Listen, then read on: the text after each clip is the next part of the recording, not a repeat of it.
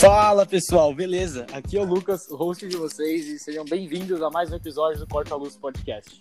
Dessa vez a gente está com mais um convidado especial, e dessa vez é o Cauê Freitas. Ele é bacharel de Educação Física pela USP, trabalha com futebol já há oito anos, tanto como treinador quanto auxiliar. Começou no Clube Pequeninos do Jockey e também teve passagem pela Berça Academy. Agora está junto com o Erlon no Referência Brasil. E também uma curiosidade interessante, que ele tem uma passagem, entre aspas, não oficial, pelo Palmeiras na Copa São Paulo de Futebol Júnior. Na, inclusive na edição em que o Gabriel Jesus participou. Ele e um grupo de amigos dele lá da USP fizeram, basicamente por conta própria, o departamento de análise de desempenho da base do Palmeiras. E aí dali teve uma revolução para a criação do departamento que eles têm hoje em dia lá na base. Bem legal isso. E seja bem-vindo, Cauê. Opa, boa noite. Muito obrigado pelo convite. Estou muito feliz e vamos conversar um pouco sobre futebol aí na noite. Vai ser bem legal. Vai ser ótimo. E aqui também está o Leonardo. E aí, pessoal, bem-vindo, Cauê. O, Erlon também está aqui, como sempre. Fala, galera, boa noite. Seja bem-vindo aí, Cauê. E o Lopes. E aí, pessoal, beleza? Seja bem-vindo, Cauê. E aqui, começando, a gente já tem uma, um assunto bem legal para falar, que é o jogão que teve agora, o clássico, né, o majestoso, São Paulo e Corinthians, 1x0 pro São Paulo, gol de pênalti do Reinaldo. O que vocês têm para comentar sobre o jogo? Um jogo de um domínio muito grande do São Paulo, acho que por conta é, da estratégia do Corinthians de se defender mais, né, por estar fora de casa e por ser uma estratégia adotada pelo Caribe. E o São Paulo tentando propor mais o jogo, mesmo com o time desfalcado. Bem desfalcado, né? E Verdade. tentando envolver, envolver o Corinthians com o estilo Fernando Diniz. É, eu consegui É, foi- ver o segundo tempo, que eu tava voltando de viagem, e o que eu vi foi São Paulo atacando, atacando, e o Corinthians não, não levando perigo nenhum. É, foi um, foi um jogo. Eu estive no estádio, né? E foi um jogo muito equilibrado no primeiro tempo. É, o Carilli com a proposta que ele mantém já há um tempo no Corinthians, né? E o São Paulo, hoje, o São Paulo do Fernando Diniz foi um pouco diferente e eu vejo uma evolução no trabalho do Diniz, porque no- nos clubes anteriores, independente da, do jogador que ele tinha, ele mantinha essa proposta. Hoje foi um pouco diferente, né? Ele tem essa característica, característica de tirar a pressão na primeira saída de bola do adversário e hoje ele fez oscilou isso devido à linha de a primeira linha que ele tinha que era com o Pato e o Hernanes. Então, como eles não são fortes fisicamente nessa questão defensiva, em alguns momentos ele colocava essa pressão, mas na grande maioria do jogo não. Então, a defesa do Corinthians teve muita liberdade na saída de bola, porém não estava conseguindo entrar também no 4-1-4-1 que o Diniz formou. O São Paulo Sim. teve muita, muita dificuldade também para entrar no, no, no- é, no setor defensivo e isso traz muito a falta de amplitude que o time teve hoje. Acho que o fato, a falta do Daniel Alves e do Anthony, que por diversas vezes jogam aberto, interferiu muito. E o São Paulo estava com jogadores característicos que jogam mais por dentro, né? Lisieiro, Tietê, Hernanes, e estava muito difícil para entrar. Sem dúvida, sem dúvida. E então o São Paulo tentou propor o jogo a todo momento, né? Então por isso que eu vejo essa evolução no trabalho do Fernando Diniz, de, de saber é, a- fazer o jogo com as peças que ele tem, né? Mas o São Paulo sentiu muito a falta dos, dos machucados, digamos assim, né? Vamos, mas fez um bom jogo, um jogo muito seguro, E dos Pode convocados, né? Exatamente, dos É, machucados Anthony, e dos Daniel convocados. É, eles fizeram muita falta, e mas eu vejo uma evolução muito legal, muito interessante do Diniz com essas. É, para saber dosar quando pressionar, quando não pressionar, de acordo com as peças que ele teve hoje na partida.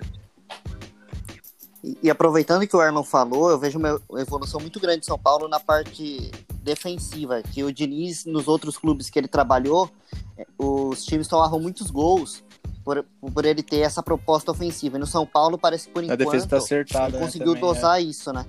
É, ele conseguiu dar uma dosada nisso aí. É, Então é uma grande mas evolução também dele. talvez Exato. seja a melhor defesa que ele já pegou, né, pra trabalhar. É, pra melhores de Arboleda. né?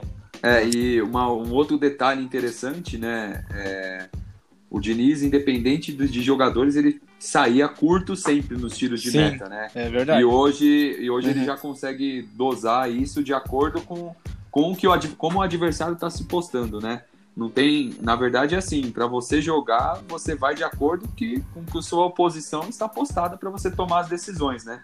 É, E, e se adaptando isso com o jogo. é exatamente. E eu vi muito isso, na, principalmente na questão de saída de bola. Um aspecto do Diniz que eu acho muito legal é essa coisa dele ser mais professor do que técnico, né? Ele leva os jogadores para a sala de aula para realmente aprender como ele quer o posicionamento. Eu acho isso muito legal. Acho que falta, falta isso um pouco nos técnicos é, antigos e modernos, levar mais, ensinar posicionamento. E eu acho que por isso que os jogadores de São Paulo também pediram ele, né? Um cara que ensina mais isso e É posicionamento. legal, é legal. E vocês Sim. preferem o estilo de jogo do Carilho ou do, do Diniz?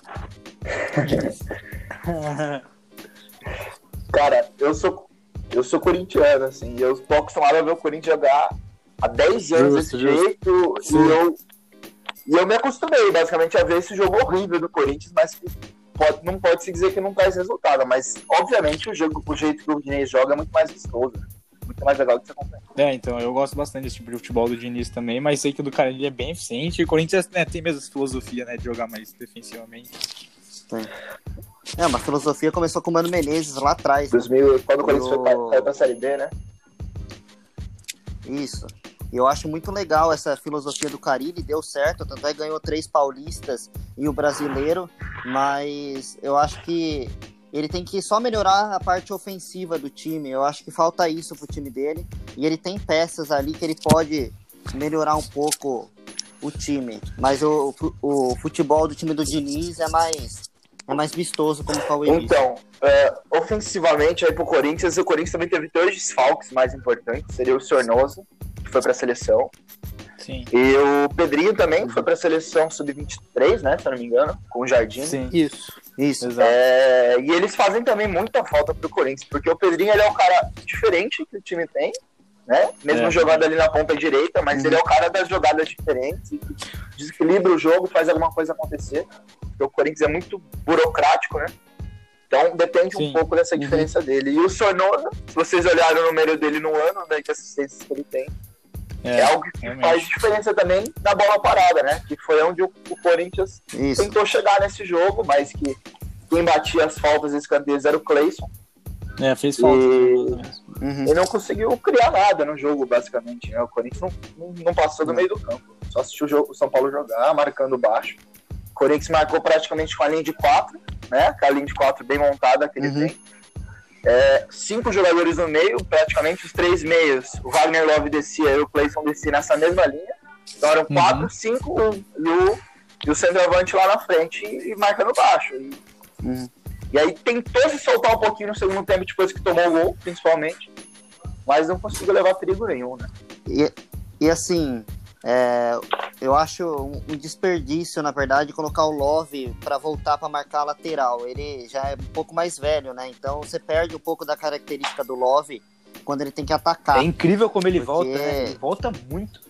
Ele volta, Uhum. ele volta. Os laterais do Corinthians tem os, os pontas tem que voltar para marcar a lateral. E, e que nem o Love não aguenta mais, né? Não dá mais pra ele. Tudo bem, ele volta, mas não, não dá. Não dá. É.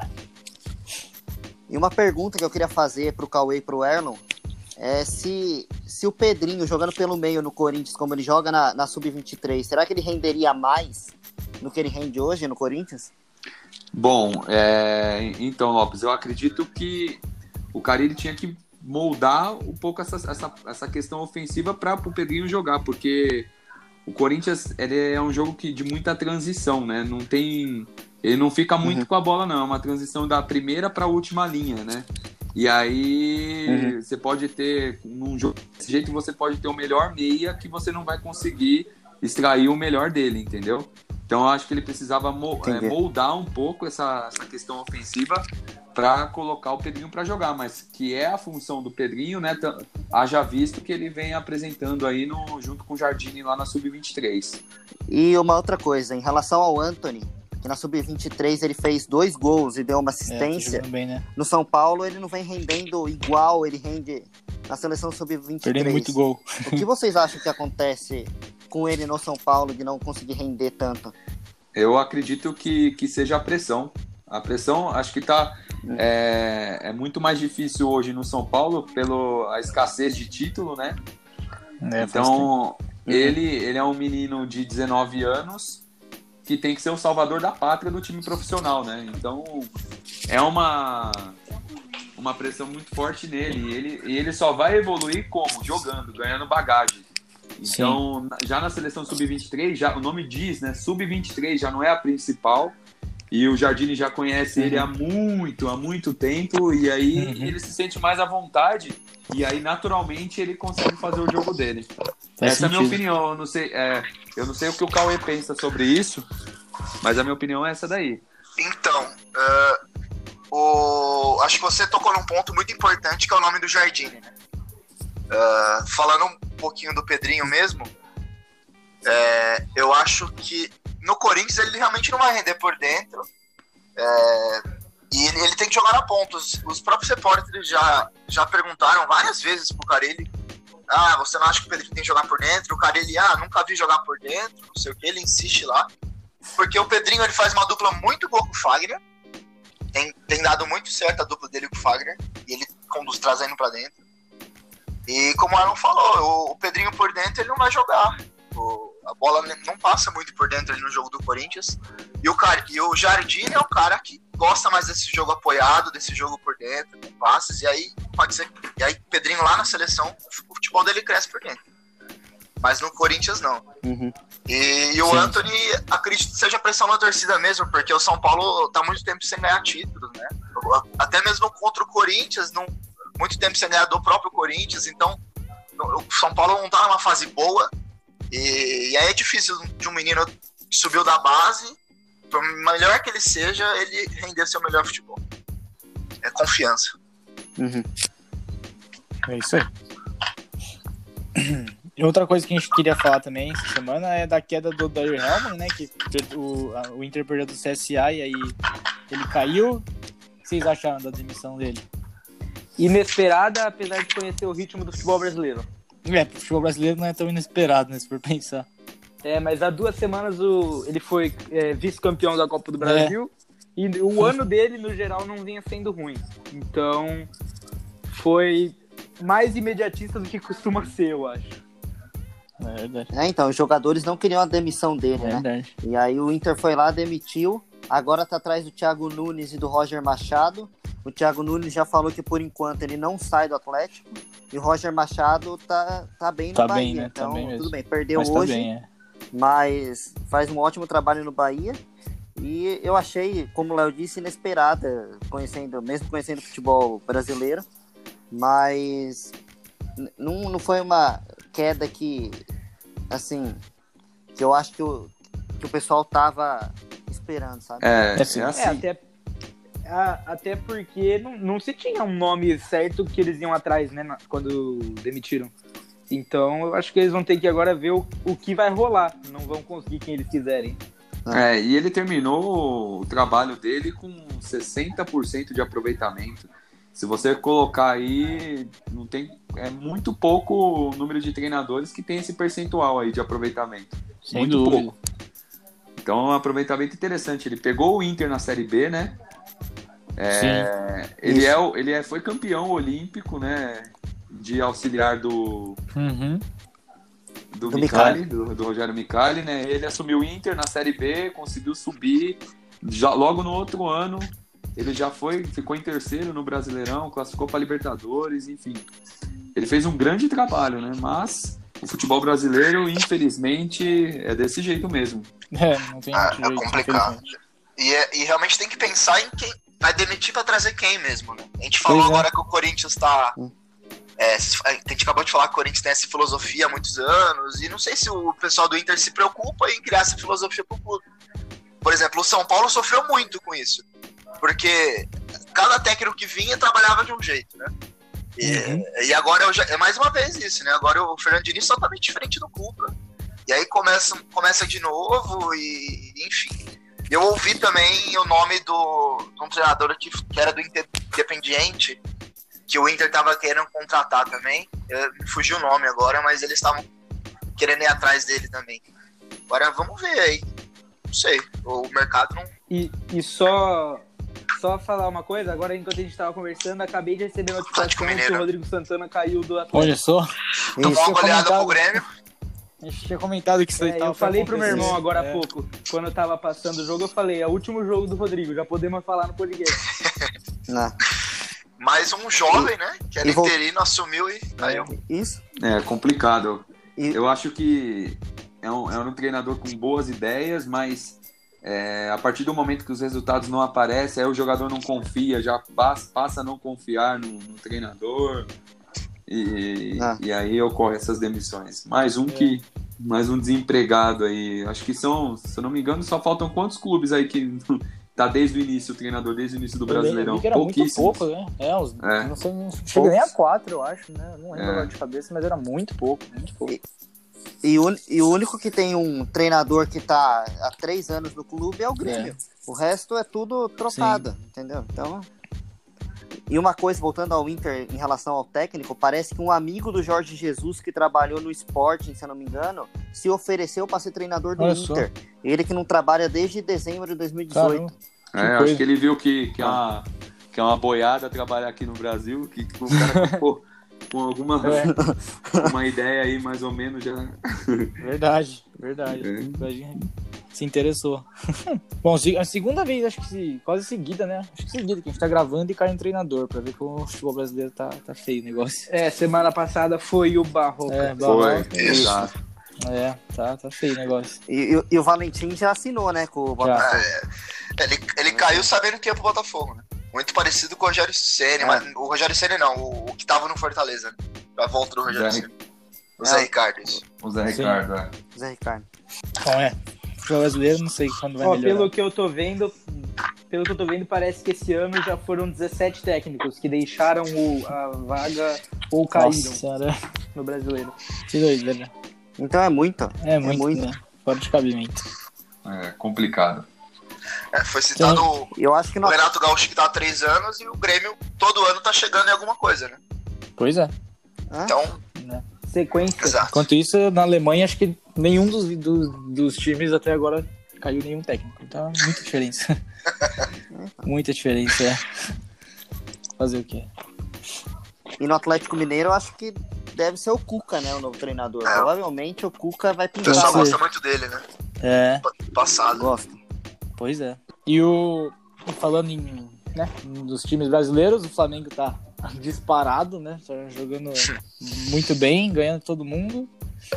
Empatou com São Pra Paulo. mim já pintou campeão. Cheirinho de campeão. Tá. Pra mim já pintou campeão.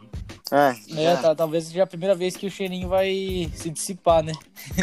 Porque é 85% de chance É, tá. de ser campeão brasileiro. É, eu ah, já entrego a taça. tá, Já, tá nesse não tem nível como. quase. Jogadores bons com um treinador que quer trabalhar dá nisso, né? Pois é. Dá.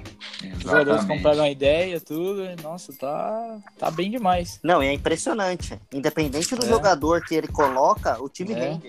O Gabigol não jogou, jogou o Vitinho. É, jogou é. bem do mesmo Hoje, jeito. hoje, hoje não, ganhou do, do Atlético Paranaense 2x0, né? Dois gols do Bruno Henrique. Isso. Pois é.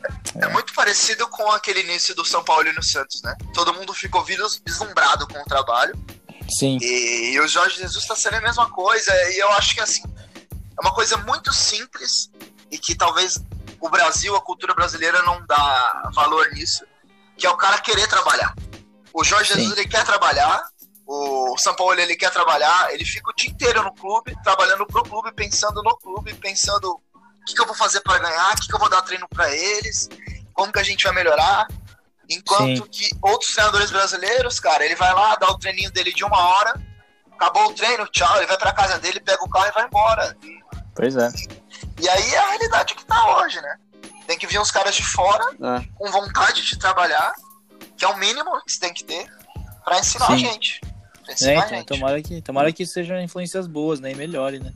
E um treinador que eu vejo isso no Brasil, e eu acho que, pelo que eu observo, é o único, é o Fernando Diniz, que já mudou a carga horária do treino de São Paulo para duas horas treino no campo. E eu acho isso muito bom. Eu acho que se os, se os treinadores quiserem trabalhar mesmo no Brasil, eu acho que vai melhorar. Sim, basta querer. Assim, o primeiro passo é querer. E aí é estudar, ter conteúdo, enfim. Mas que o Fernando Diniz parece ter. Tem sim boas ideias, né? que o próprio. Aaron falou aí que ele tá aperfeiçoando com, com suas derrotas, é, com seus trabalhos perdidos e tá cada vez melhor. E vamos torcer pra que dá certo no São Paulo, né? Com certeza. Uhum. É, exatamente. E você percebe. Pode falar. Pode falar, pode falar. É, e o que vocês vieram, o Cauê falou, comentou de conteúdo, né? É, o, grande, o grande problema aqui no Brasil é que a gente já comentou nos últimos podcasts é, a falta de, de, de informação que o treinador aqui do Brasil, em geral, né? Não estou general, generalizando, né? Mas a grande maioria não tem esse conteúdo e e aí até não tem o que fazer de treinamento e acaba até tirando, é, como que eu posso dizer, tirando o, o- a performance do jogador com falta de treinamento, entendeu? Sim. Acaba prejudicando Uhum. o desempenho do treinador devido a essa questão de treinamento, cara. É muito complicado, jogador. muito complicado mesmo. Isso. Exato. É.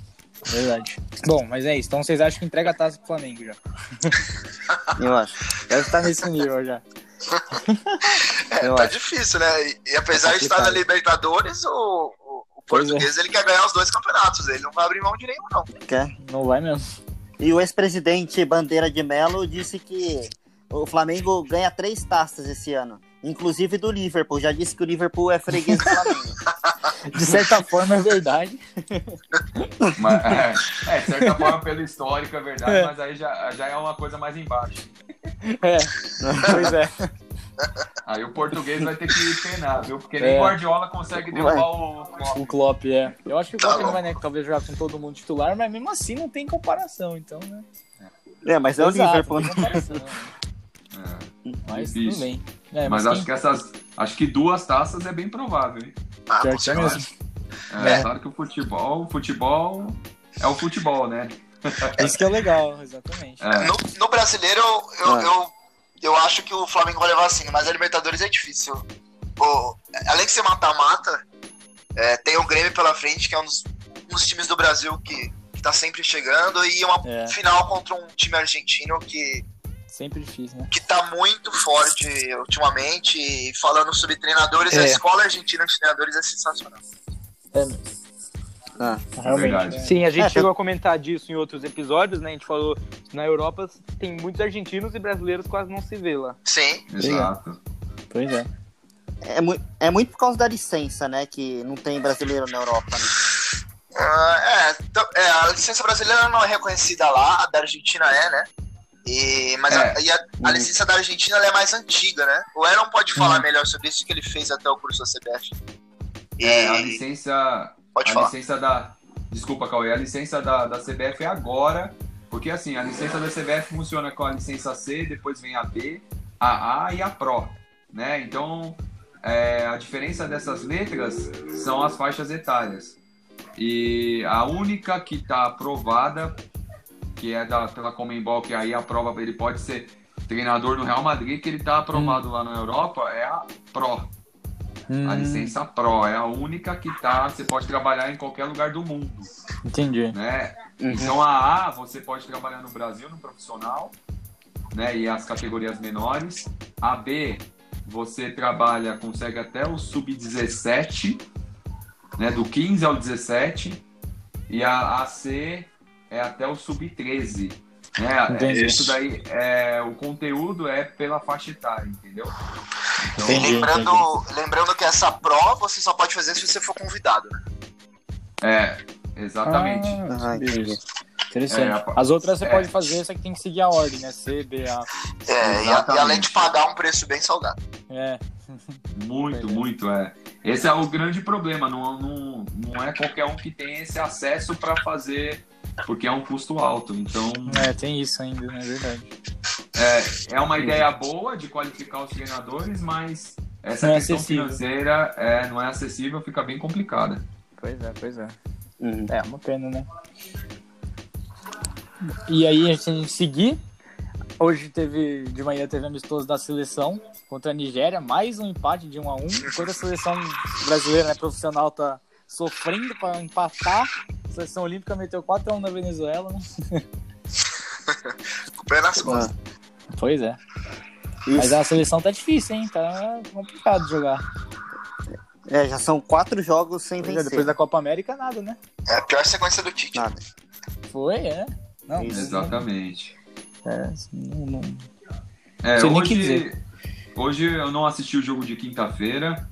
Eu assisti hoje o segundo tempo, né? E eu achei um bom desempenho no segundo tempo. Segundo tempo foi bem melhor. Foi bem melhor. Eu achei que foi muito bom mesmo, assim. o- Sim. O time, o time tava bem posicionado no campo, é, na- bem posicionado no que eu digo de amplitude e profundidade. Tinha passe por dentro, tinha passe por fora. Acho que teve um. Criou bastante Exatamente. no O é. segundo tempo foi uma diferença absurda do primeiro. Só faltou Vale efetividade. Vale lembrar que o Neymar não jogou o segundo tempo. É, machucou em 10 minutinhos. É, e uma coisa que inclusive tá complicada, porque a seleção foi campeã da Copa América sem o Neymar, e hoje, depois que o Neymar saiu, jogou melhor. Por mais que seja coincidência, tá complicado. Eu sou bem suspeito de falar do É. Neymar, porque eu não gosto muito dele, não, mas. Tá, os tá- tá mostrando no campo aí? Pois é. Tá. Pior que é mesmo. Não, e é, e é impressionante. Toda vez que tem uma crise, ou no clube, ou na seleção, ele, ele tem alguma lesão, ele sente alguma coisa e ele precisa sair. Eu tava lendo que Então, o médico da seleção parece que ele falou que ele, ele quis sair pra não forçar e não ter nada mais grave, mas acho que tem que esperar, pelo que ele falou, 24 horas pra ter uma noção melhor do que aconteceu. Então vamos É, ver, né? Eu também. Eu, eu sou muito. Eu aprecio muito futebol coletivo, né? De jogar, de não, de não Sem ter dúvida. um grande assim. Você não tem um cara, um cara só, mas você tem uma equipe. É, pra mim é o É, ideal. o Cauê, também. eu e o Cauê a gente trabalha junto aí um tempinho e a gente conseguiu aí algumas conquistas no ano passado com uma equipe que não tinha um protagonista. Eram todos ali que trabalhava era equipe, não tinha um ou outro, era a equipe. A equipe tinha que funcionar. Cada um tinha a sua função para fazer o completo funcionar. Então, e eu não vejo isso no Neymar. Exato. Pois é. É, eu vejo o Neymar, ele joga do jeito que ele quer, entendeu? E, é, eu, não, eu não consigo entender o Tite como treinador de seleção.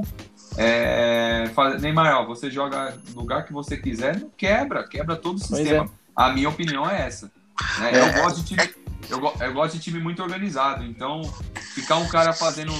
Uma hora tá de um lado, outra hora tá do outro, pra mim não funciona.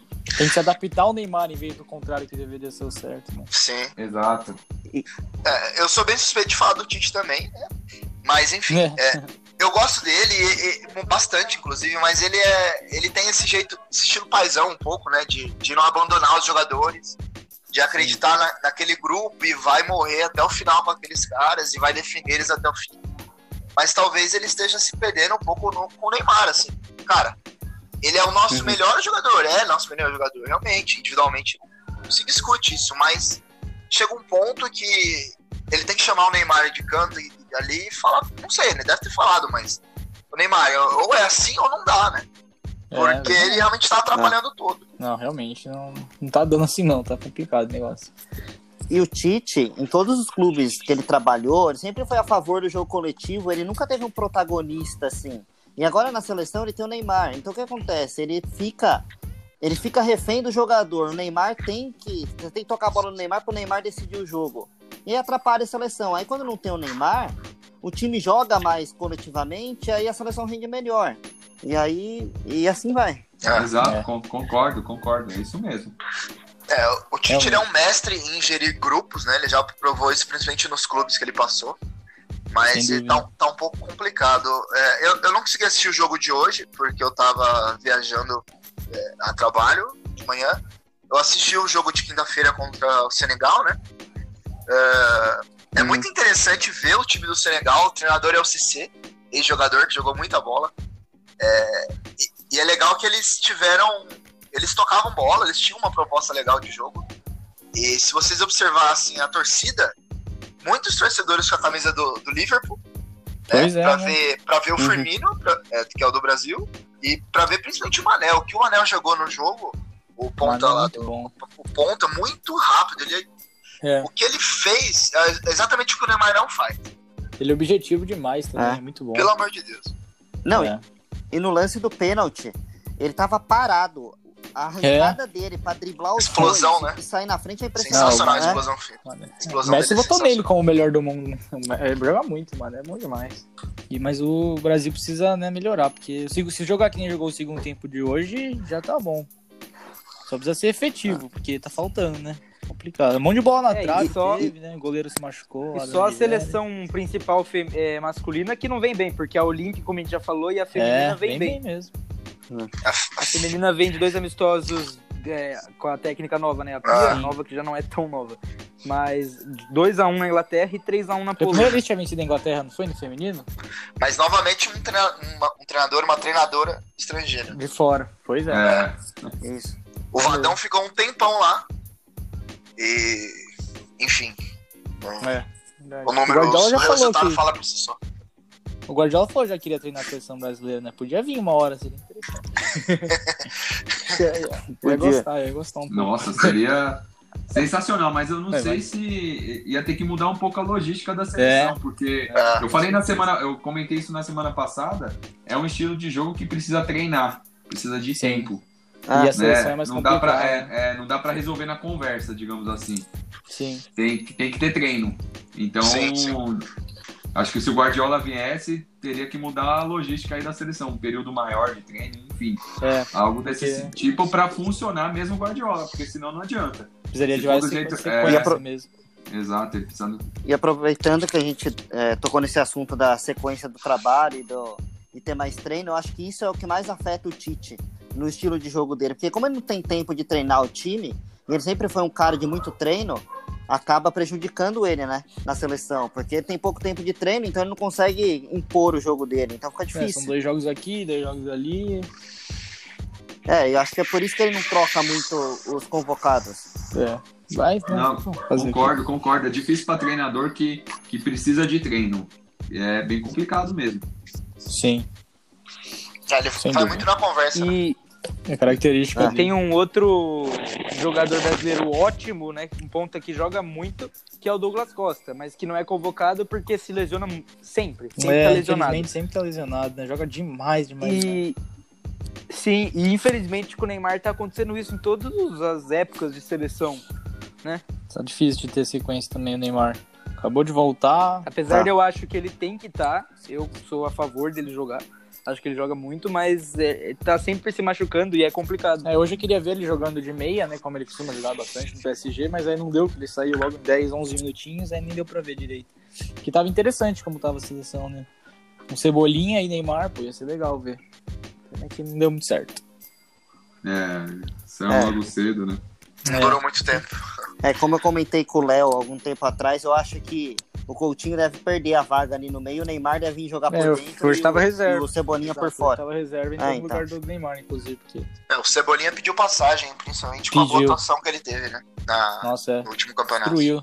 Destruiu. Foi né, muito bem, foi muito bem. E uma coisa que eu queria comentar agora, que aí já é mais uma pergunta para explicar pro pessoal que tá ouvindo, eu queria falar mais com você também, Cauê, de explicar o que é a análise de desempenho, como é que ela funciona, como é que os clubes fazem com isso hoje em dia, como é que é a aceitação dos técnicos sobre isso. Tá certo. Ah, bom, análise desempenho ele não é simplesmente o, o cara que vai lá e fica recortando o vídeo, né? Que muita gente acha que é isso. Hum. Basicamente, recortar vídeos. Não é. É é uma, uma definição bem, bem simples. É, é você buscar padrões na outra equipe, é buscar padrões na outra equipe e interpretar bem esses padrões. É, e você pode fazer essa análise de duas formas diferentes, que pode ser tanto quantitativa, que aí são números, né? São números Uhum. frios mesmo. E que esses números, se você não souber interpretar bem, talvez não, não sirva para muita coisa. É, e, e tem a análise qualitativa, que é, é uma análise um pouco mais subjetiva, e que é essa feita por vídeo, por fotos, é, que você estuda o, o adversário que você vai jogar, ou então que você filma o treino e você vê se você tá fazendo aquilo que você treinou no treino, você tá fazendo no jogo. É, essa análise é um pouco mais completa e, enfim, mais legal. E, Entendi. sei lá, por exemplo, um exemplo legal da- de análise é, quantitativa, que são números, né? Vamos pegar o número do, do jogo aí do, do São Paulo e Corinthians. Deixa eu abrir aqui. Ah, estatísticas. O São Paulo teve 17 finalizações no total. O Corinthians teve 3. é, sendo que do São Paulo foram 3 no gol e do Corinthians 2 no gol. Duas no gol. Ah, o São Paulo teve ba- bastante chute fora da área, né? Mas a maioria dos chutes foram para fora. E agora, vamos pegar um sobre passes. Hum. Uh, o time do São Paulo teve 50, 54% de posse de bola. Então, obviamente, ele trocou mais passes durante o jogo, né? Se ele ficou mais com a bola, ele trocou mais passes durante o jogo. Uh, a porcentagem de acerto, a porcentagem de acerto de passes do São Paulo foi de 89% durante o jogo. É, e do Corinthians de 86%. O Corinthians teve uma, uma porcentagem menor. É, e é uma coisa que o Carilli sempre reclama na entrevista dele, que o Corinthians erra muito passe. Olha que interessante, o time que tem mais posse teve mais é, teve mais porcentagem de acerto de passe. O que Pois é, normalmente é, né? o, é o contrário, né? Porque, Sim. Por exemplo, Uhum. eu, eu, tô, eu, tô, eu tô- troquei menos passes, então a chance de eu errar é menor. Mas não é o Exato, que aconteceu com o Corinthians, menor. né? Ele trocou menos passes e errou mais. É, E isso é reflete muito no jogo, e isso é um exemplo bem simples, assim, de como se pegar uma análise de números e interpretar de alguma forma diferente. Dá pra fazer de diversas formas. Eu acho que o acerto de passe do São Paulo ser maior se, é, se reflete muito pelas linhas do Corinthians serem muito baixas, né? E dá espaço pro São Paulo trocar passe no meio campo. Eu acho que isso atrapalha o Corinthians um pouco em ter a posse de bola. É, sim, também é. Uma outra coisa que se faz muito é quanto dessa posse de bola foi no campo de ataque? Quanto dessa posse de bola foi no campo de defesa? Quanto dessa posse de bola foi no campo de ataque, mas foram, foram com os zagueiros? Ou quanto dessa É. posse de bola foi no campo de ataque, mas foram com os meias, com os atacantes? São, são, Exatamente.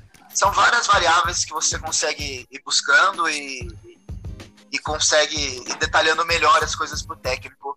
O principal é, é que você chegou a perguntar, né? O, o treinador ele tem que saber para que serve a análise de desempenho e saber utilizar ela. E Entendi. e o treinador brasileiro, é, muitas vezes ele, ele tem preconceito, não quer usar, porque, ah, eu não preciso disso, eu já fui campeão de várias coisas e na Hum. minha época não tinha isso e não precisa. Ou então ele até tá aberto, mas ainda não sabe direito o que, pode, o que ele pode fazer, o que ele pode extrair dessa ferramenta.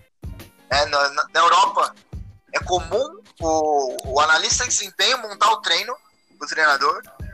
É, ele- ele- eles terem reuniões, é, terem reuniões durante a semana e o analista de desempenho, ó, vamos, talvez seja legal a gente fazer tal treino, porque ele assistiu o jogo e viu que aquilo que a gente treinou no jogo passado, no, no treino passado não deu muito certo, ou viu, viu o jogo do adversário, e, ah, o adversário é muito bom por esse lado, então vamos fazer um treino para anular essa jogada do cara. Então, o analista de desempenho tem muita voz fora do Brasil e talvez esteja conquistando aos poucos, assim, no, no Brasil, né? É, E, e vamos ver se a gente consegue chegar num nível bom. Pode falar. É isso que eu ia falar. A, a análise não é só para você analisar o adversário, é tanto para você fortificar os seus pontos fortes e, e neutralizar os pontos fortes do adversário. né? Exato, exato. É, por exemplo, no próprio referência a gente, a gente utiliza um, um pouco disso. O Referência Brasil é o clube que a gente trabalha. Eu e o Elon. É, sei lá, por exemplo, a gente fez um jogo na semana passada é, contra um X, o time X, a gente vai lá assistir esse jogo, a gente vê o que a gente errou nesse jogo e a gente prepara o treino dessa semana em cima desses erros. Ou então, É muito bom isso. a gente assiste o jogo do, do jogo do time que a gente vai enfrentar, vê quais são os pontos fortes dele e prepara os nossos treinos durante a semana em cima do ponto forte do cara para tentar anular. É, e pode ser feito com Uhum. treinos também, enfim, filmando os treinos, né? E vendo o quanto esse treino está sendo efetivo no jogo, o quanto aquilo que a gente treinou, a gente está conseguindo transferir para o jogo, que é algo que é bem legal, tá? Com certeza, pô. É muito bom É. você poder ter uma referência né, do que você tem que melhorar e e muito bom também saber o que você vai esperar já do adversário para já estar preparado. E Sim, isso sim. é. ele- isso daí faz muito, mas muito efeito o jogador vendo também. Né? Eu e o Cauê trabalhamos. é, a gente trabalhou muito isso, principalmente no ano passado, é, com o grupo todo, com o elenco inteiro, a gente colocando os pontos positivos da equipe, os pontos negativos e melhora mesmo. É uma coisa, é uma ferramenta muito interessante e é muito importante para a evolução da sua equipe. É essencial. E, e- e tem e o Cauê vai falar melhor sobre isso também, né, Cauê? Tem analista de desempenho para mercado também, né? É, é, sobrando, você disse? Para análise de desempenho de mercado, né, de contratações. Ah, de- ah, sim, tem. Por exemplo, o Corinthians, ele, ele tem o Cifute lá, que é o que é uma referência, assim, o que o, Corinthians, não só o Corinthians hoje, mas é uma referência que eles têm todos os jogadores é, totalmente rastreados, assim, da, da cabeça aos pés, aonde jogou, o que, que ele faz, qual a característica dele. E aí o treinador só vai lá, ó, eu quero o jogador tal, da posição tal, com tal características. Aí põe no computador e dá cinco resultados. Vamos atrás desses cinco caras. E, e é algo que complementa muito o trabalho. Complementa muito. E esse negócio do Cifute, do Cifute do Corinthians ajuda muito na reconstrução de elenco, né? O Corinthians não tem dinheiro Exato, e perde jogador muito fácil. exato. E aí o Corinthians vai lá e pega o jogador com a mesma característica e coloca no time e consegue fazer o time É. render, mesmo trocando de jogador. É, muitas vezes são apostas, né? Que pode até não dar certo. O Corinthians contra. é, Ah. Principalmente com o André Sanches ele tem contratado muitas apostas, enfim, que até não tem jogado. Tava falando até agora para pro próximo ano tal do Davó, que é do Guarani, a gente não sabe se vai vir ou não, enfim. Matheus Davó, se não me engano. Mas que Uhum. seria mais uma Isso. aposta. Mas que com certeza foi Uhum. rastreado aí pelo Cifute do Corinthians. E, e eles acreditam que pode dar certo. E, enfim, o Paulinho deu certo, chegou na seleção e era desconhecido lá no Bragantino. Quando veio. Realmente. É bem legal isso, é uma área bem legal. É, o próprio, o próprio Ralf, próprio né? Ralf. Que era do Grêmio Barueri. Exato. Que sofreu um E- acidente, espero que esteja bem, né, inclusive. É, É, e vocês falando Nem jogou de- hoje. É verdade. E E foi até um reforço pro São Paulo, né? Porque ele é um bom Ah, jogador. Aí ia, ia dificultar muito mais ali pro São Paulo conseguir penetrar. Ele é um touro, é. né? Muito forte. Exatamente. Continuando nesse, nesse assunto da análise de desempenho, é, o Sampaoli, eu tive a possibilidade de, de compartilhar o curso da CBF com o analista de desempenho do Santos, né? E ele comentou, é, ele comentou comigo que o Sampaoli, ele, tem, ele conhece de cabo a rabo todos os jogadores da América do Sul, todos. E- Caramba. Caramba. e ele, ele tem uma equipe de América do 10. Sul. Ele Ele tem tem uma equipe equipe própria, né? É, ele tem uma equipe de 10 analistas. Então, falava, você falava o nome de qualquer jogador, ele falava a característica na hora. Ou se ele não sabia, ele falava um minutinho, ele pegava o telefone, ligava pro analista e falava, tal jogador, o cara passava na hora. Caramba, É, que doideira. então, não é à toa que os caras é, mostram coisas boas dentro de campo, é. É, Não é à toa. Realmente não é à toa. Que doideira, que doideira. E se você conversar com. Na o- verdade. Só um segundinho. Se você conversar com os analistas por aí, você vai. Eles, eles, eles vão falar, né? Ah, tal treinador não dava nem importância aqui pro, pra análise, nem passava aqui, enfim. eu- e é tal treinador dava mais importante, mais importância, sem citar nomes assim, mas tem muita Sim, essa, essa diferença. Tem muita essa, essa diferença. É, imagino que tenha mesmo, mas tomara que comecem a aceitar mais, a serem mais abertos a isso, porque, pô, É, essa tem- renovação que tá vindo, acredito que vai, vai fazer com que essa aceitação melhore, tá?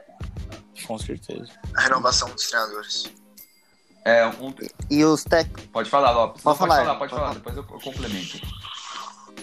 E essa, na verdade, os técnicos antigos, eles rejeitam mais essa, essa análise de desempenho, né?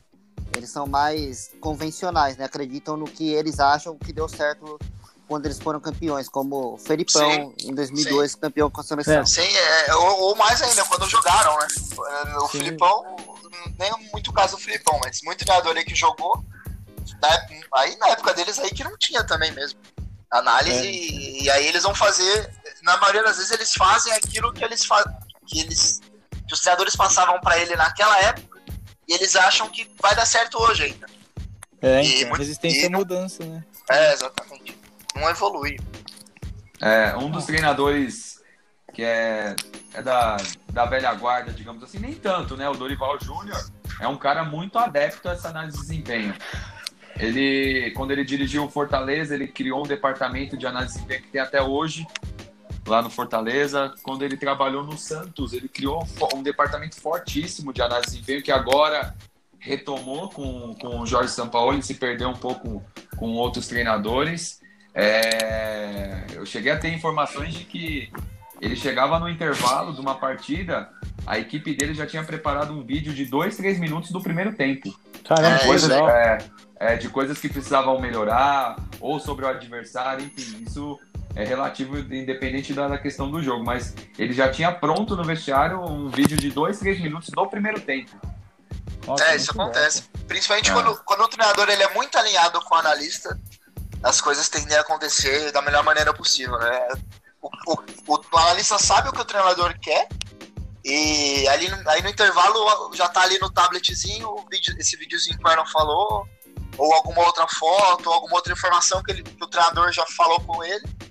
E ele faz rapidinho e pode ser importante pro decorrer do segundo tempo. É, pode mudar o jogo, né? Totalmente. Exato, pode fazer toda a diferença. É, e aí, resumindo o que o Cauê, quando, logo quando o Cauê começou a falar, né? O analista não é um cara que corta vídeo, não, né? Claro, não, é. É. não só isso. É, ele anda, tem que alinhar, ele tá alinhado com o treinador, cara. Tá Sem totalmente, tem 100% alinhado. O analista ele tem que entender de futebol, porque senão E é mais importante, pô. não, não basta entender de computador. Exatamente. É, senão seria um, um cara do cinema, né? Se eu só cortar vídeo. É verdade. É. É, só falando da, da, daquela passagem que eu tive no Palmeiras, que você citou. O treinador na época era o Diogo Giacomini. Ele era o treinador do Sub-20 do Palmeiras. Aí ele foi, retornou para o Atlético Mineiro ou pro Cruzeiro, se eu não me engano. Aí ele chegou aí para a seleção. Não sei onde ele anda hoje, mas a aceitação dele foi sensacional. assim. A gente Legal, né? fez, a gente fez por conta própria, né? Esse trabalho, assim, obviamente ó, citando nomes aqui, o Guilherme Dias, que hoje ele tá lá no profissional, ele é analista do profissional do Palmeiras. Ele deu essa, ele já tava lá, né? Ele tava na ele não era analista, mas ele tava na base do Palmeiras. E ele era da USP também, meu colega. E ele fez as conversas lá e aí puta, vamos lá pra Limeira. A sede do Palmeiras era Limeira, a gente foi lá, a gente ficou confinado na, na chácara. É, cinco pessoas trabalhando madrugada inteira, porque a copinha é um ritmo frenético. É. Jogo a cada exatamente. três dias. Hum. Então era jogo, loucura. a gente tinha que analisar na madrugada, a internet ruim. Aí no outro dia a gente analisava, no outro dia a gente tinha que passar para um Dropbox internet ruim. Ou para um pendrive, levar pro treinador. E aí que é muito legal, porque a gente levava pro, pro Diogo, ele abria a porta do quarto dele do hotel, sentava com a gente, colocava no computador, deixava a gente falar, deixava a gente explicar, ele dava as opiniões dele. Ele deixou a gente que assistir legal. ele deixou a gente assistir uma, a- uma preleção dele. Ele usou nossas imagens, usou nossos vídeos para os treinadores do Palmeiras, para os jogadores do Palmeiras, para Gabriel Jesus que estava jogando. Foi muito legal. né? Foi muito legal, bom, foi uma né? experiência sensacional. Sem dúvida. E aí agora então eles têm na, na base, então. Tem, agora. ah, então, agora não é mais novidade, né? É- é- É. Essa copinha foi em 2015. Em 2015, os times grandes já tinham, principalmente no profissional, mas Aham. na base não se tinha nem time grande. Assim. O Palmeiras não tinha na base, ele já tinha no profissional. Mas estava tava começando, era, era aquilo que você via que já tinha na Europa que estava chegando no Brasil. Sim, Era é, a perspectiva do futuro naquela época. Pô, mas Então, legal.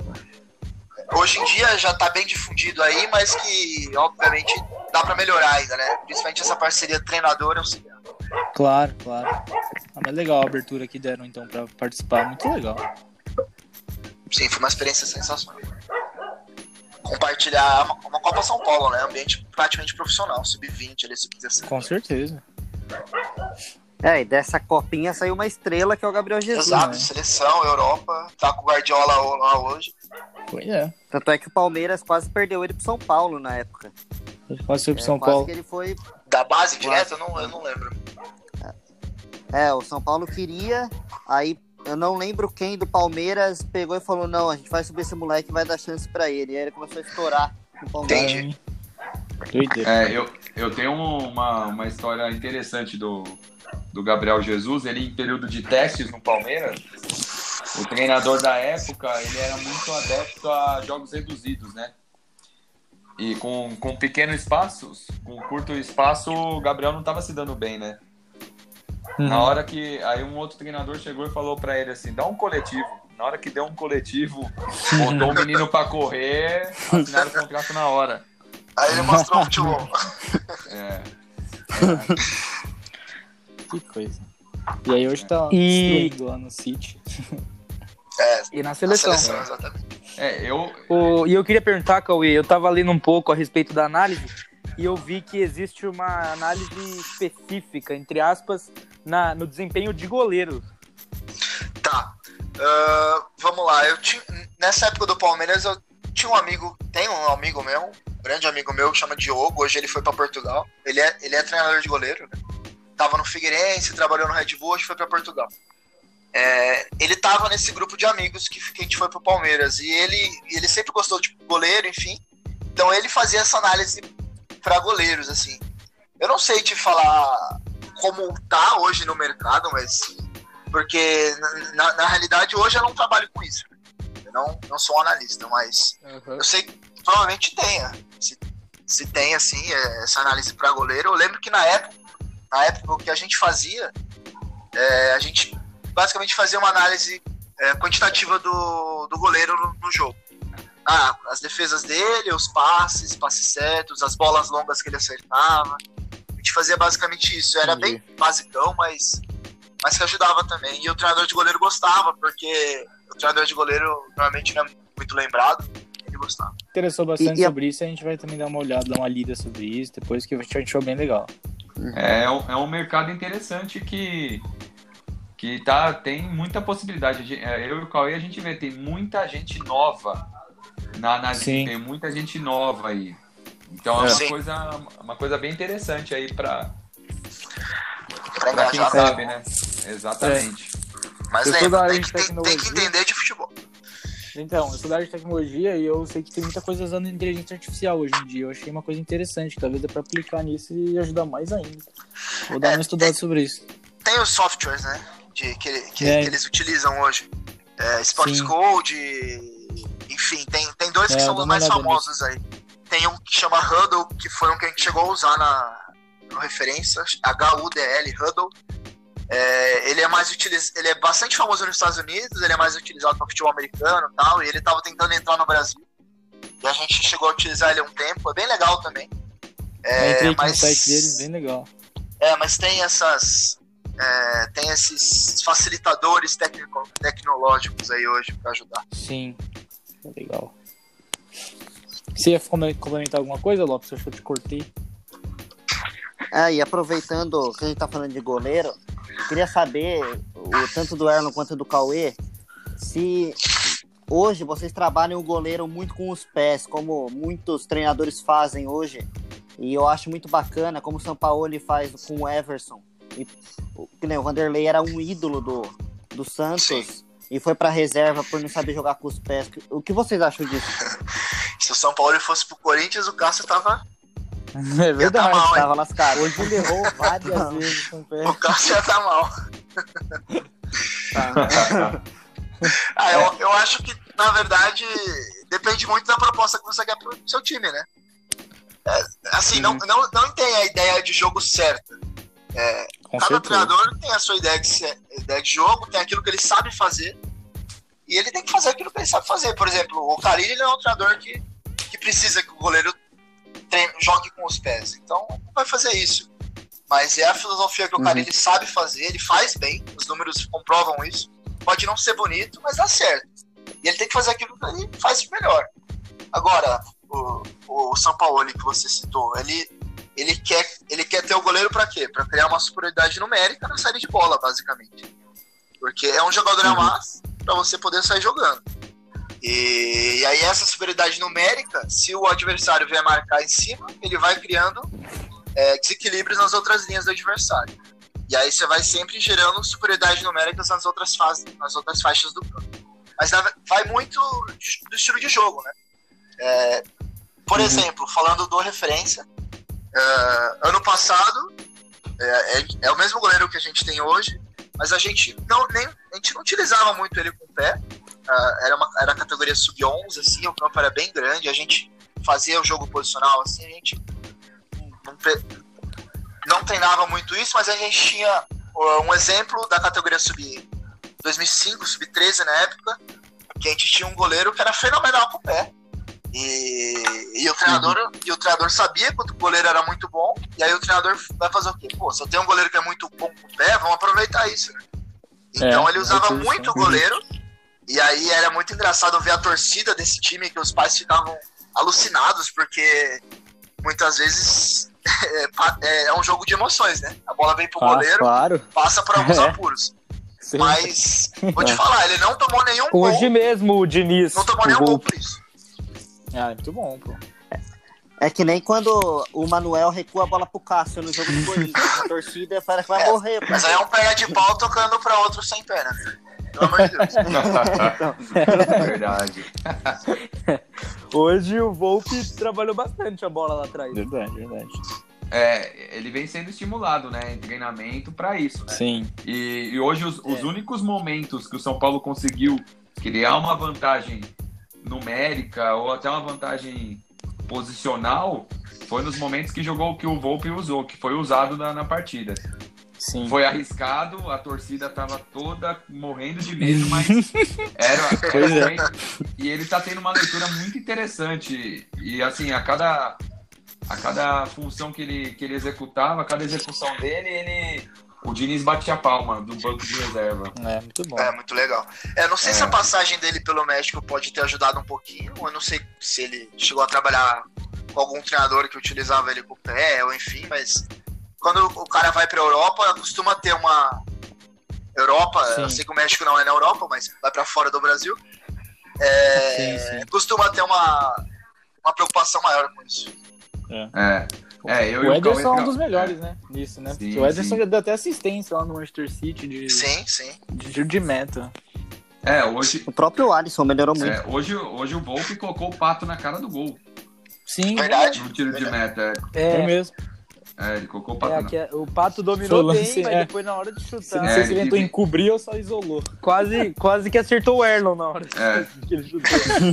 É, eu e o Cauê na época do Barça eram duas vezes, os treinos eram duas vezes na semana. Uma vez os goleiros ficavam só com os treinadores de goleiros e eles eram estimulados 100% para jogar com o pé, né, Cauê? Sim, exatamente. Até por, devido à nossa metodologia, né, que era uma metodologia que o goleiro fazia parte muito assim na nessa Fazer parte do de- coletivo com a bola também. É, exatamente. Vocês têm mais alguma coisa pra complementar? Ah, aproveitando que o Erlon falou do Barça, a gente pode falar dos substitutos pro Soares. É mesmo, verdade, tinha esquecido disso. Que estavam comentando de cinco É, saíram possíveis, né? alguns rumores, né, de que o Barça estaria pensando em um substituto para o Soares e tem cinco nomes, que seria o Firmino, o Kane, Lautaro, Rashford do United e Mbappé.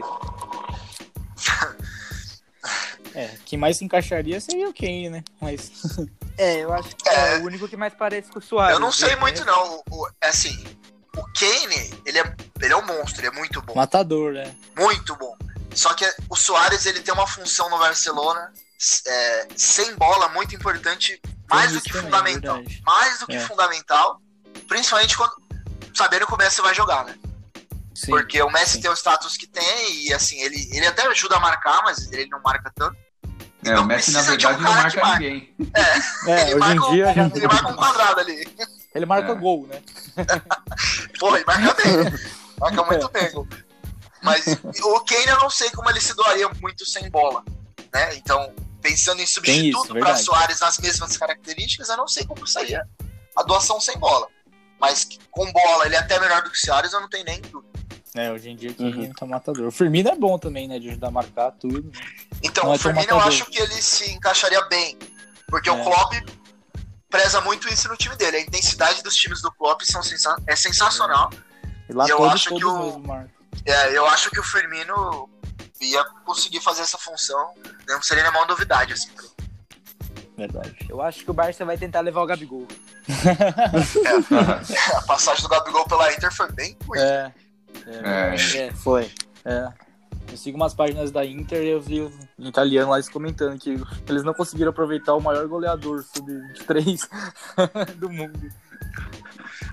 Mas eu acho que a fase do Gabigol, já que a gente tocou no assunto do Gabigol, se passa muito pelo Jorge Jesus, né? E maturidade Porque dele também, nos outros- acho, né? Então, amadureceu É. muito, mudou um pouco a personalidade dele. Quando ele foi pra Inter, ele tinha uma personalidade muito difícil, ele era muito difícil de lidar. Agora ele tá mais. Parece que. Ele tá aceitando mais, entendeu? Melhorar o jogo dele. Pena que não jogou muito hoje na seleção, né? Queria dar uma. Queria ver É. melhor como ia ser. É o amadurecimento, né? Ah. É o amadurecimento que, que eu venho comentando com vocês aí. Hoje em dia, meninos de 16 anos você tem que abraçar o menino ali para ele comprar a tua ideia, como o treinador É. falando, né? Porque senão ele te derruba. Doideira isso, né? É. Sim. É, eu sei que talvez não tenha muito a ver, mas é uma, veio na minha cabeça aqui. Uma entrevista muito legal que tem sobre a influência de um treinador num jogador, inclusive mais velho, campeoníssimo, que é o Paulo André. Tem uma entrevista Uhum. muito legal que ele deu sobre o Fernando Diniz quando o Fernando Diniz chegou no Atlético Paranaense. Ah, legal, É. nisso. Depois vocês procurem. Ele, ele fala que redescobriu o futebol com o Fernando Diniz e o Paulo André ganhou tudo aí. tem, Caramba, sei lá, que legal. 33 anos e, e assim, pô, agora que o Fernando Diniz, o Fernando Diniz só chegou agora, agora que eu vi o que é futebol. Que é muito legal essa entrevista. Nossa, vou com certeza E, e ele que é. E ele que é o atual diretor de futebol do Atlético Paranaense. Sim, sim, sim. Ele. Acho que. Não sei se é do profissional ou da base, eu tô na dúvida, mas ele tava meio envolvido com a base também. É, ele, tanto do profissional quanto a base, trabalha com os dois hoje. Entende? E, e ele. E ele é fantástico, ele é, É, multicampeão. ele é muito cabeça, é- Ele é É, inteligente. sem dúvida. Bom, acho que é isso. Então a gente falou bastante. Foi muito bom esse episódio. Bem compridão, Foi, bem foi legal. legal, Foi o maior que a gente fez. Bem, bem produtivo, foi muito bom foi, mesmo. foi bom mesmo. Sim, foi legal. Obrigadão aí pela participação. É, eu tava vindo aqui e falei, caramba, a gente tá dando 80 minutos. a gente abriu a sala pra testar, tá dando 80 minutos aqui. E eu- Mas é isso, mano. Obrigadão por participar aqui, Cauê. A gente com certeza vai chamar você mais vezes e foi muito bom, muito bom. Legal, muito obrigado pelo convite. agradeço a todos vocês, o Elon, que abriu essa oportunidade também. Eh, fiquei muito feliz de, de conversar e precisando, só chamar, eu vou estar à disposição. Eh, só, só divulgando a minha página do Instagram. Com certeza, fala aí. Com Eh, certeza. eu tenho a minha pessoal, né? Que é Cauê C. Freitas, Cauê com C. E tenho uma, uma de trabalho que eu faço, que eu sou. Eu faço highlights de vídeos também. Uhum. Que basicamente eu pego o jogo do menino e separo os melhores lances do menino e edito, enfim. É um trabalho à parte, assim, que me dá uma renda legal e que eu gostaria de divulgar também, que é HL Sports Oficial. HL colocar- Highlights, HL Sports Oficial. Eu vou colocar também na descrição do podcast, que aí também fica mais fácil também pra quem quiser. Tá certo, Aí legal. fica bom. Muito obrigado. Bom, e obrigadão também, Erlon Leonardo Lopes. Valeu, valeu. Opa. Valeu, pessoal. Opa. Obrigado e valeu. Obrigadão, Cauê. Valeu, Cauê. Obrigado, obrigado, por essa, esse, esse período aí de conversa. É sempre bom para a nossa evolução, né? Sim, sim. Sempre bom discutir futebol com pessoas que sabem. Isso é, isso é bem legal. Bom, até semana que vem. É, obrigado. Até semana que vem, obrigado, Cauê. E a- até a Valeu, próxima. gente. Boa noite. Tchau, tchau. Boa noite. Falou, tchau, tchau. Boa noite, Valeu. boa noite. Tchau, tchau.